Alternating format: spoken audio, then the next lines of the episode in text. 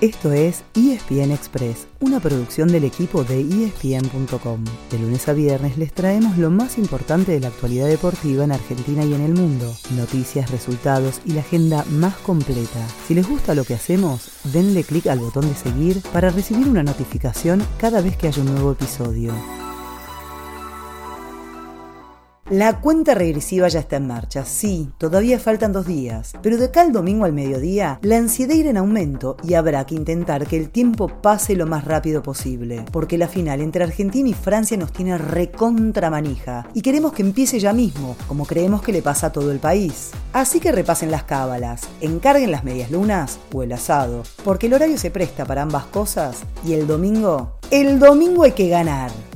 Ok, bajamos un poco la ansiedad, aunque sea por un rato, para contarles novedades rumbo al partido más importante del año.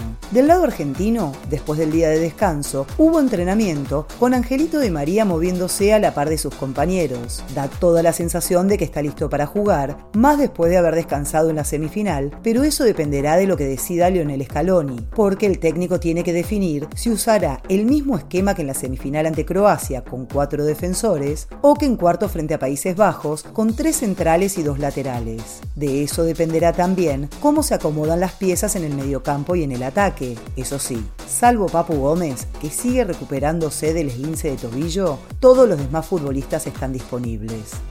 Por el lado de Francia, que tuvo un día menos de descanso, lo que preocupa es el virus que ya contagió a tres jugadores. Upamecano y Rabiot se perdieron la semifinal y ahora está afectado Coman.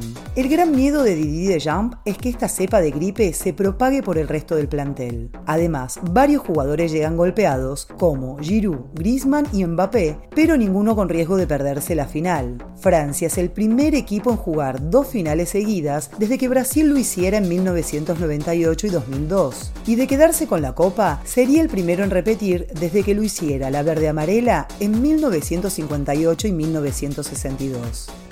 Les dejamos un par de datos más. El primero es que cada uno jugará con su camiseta tradicional, Argentina con la celeste y blanca y Francia de azul. Eso sí, nuestro equipo usará pantalón blanco, el mismo con el que le ganó a México, Países Bajos y Croacia.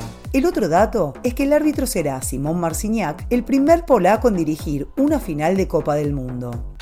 Si mañana sábado están demasiado ansiosos, recuerden que al mediodía chocan Croacia y Marruecos en busca del tercer puesto. Los dos querrán seguir haciendo historia. Luka Modric y los suyos fueron segundos en Rusia 2018 y querrán llegar otra vez al podio, mientras que los africanos metieron a su continente por primera vez entre los cuatro mejores y van por más. Y después, después sí, a tener toda la paciencia del mundo y a esperar hasta el domingo, que como dijimos desde que arrancó Qatar 2022, esto es paso a paso y solamente falta dar el último, el más importante. Ese fue el final del episodio de hoy. De lunes a viernes, al comenzar el día, les contamos lo que pasó y lo que se viene en el mundo del deporte. Los esperamos en el próximo episodio con mucho más ESPN Express.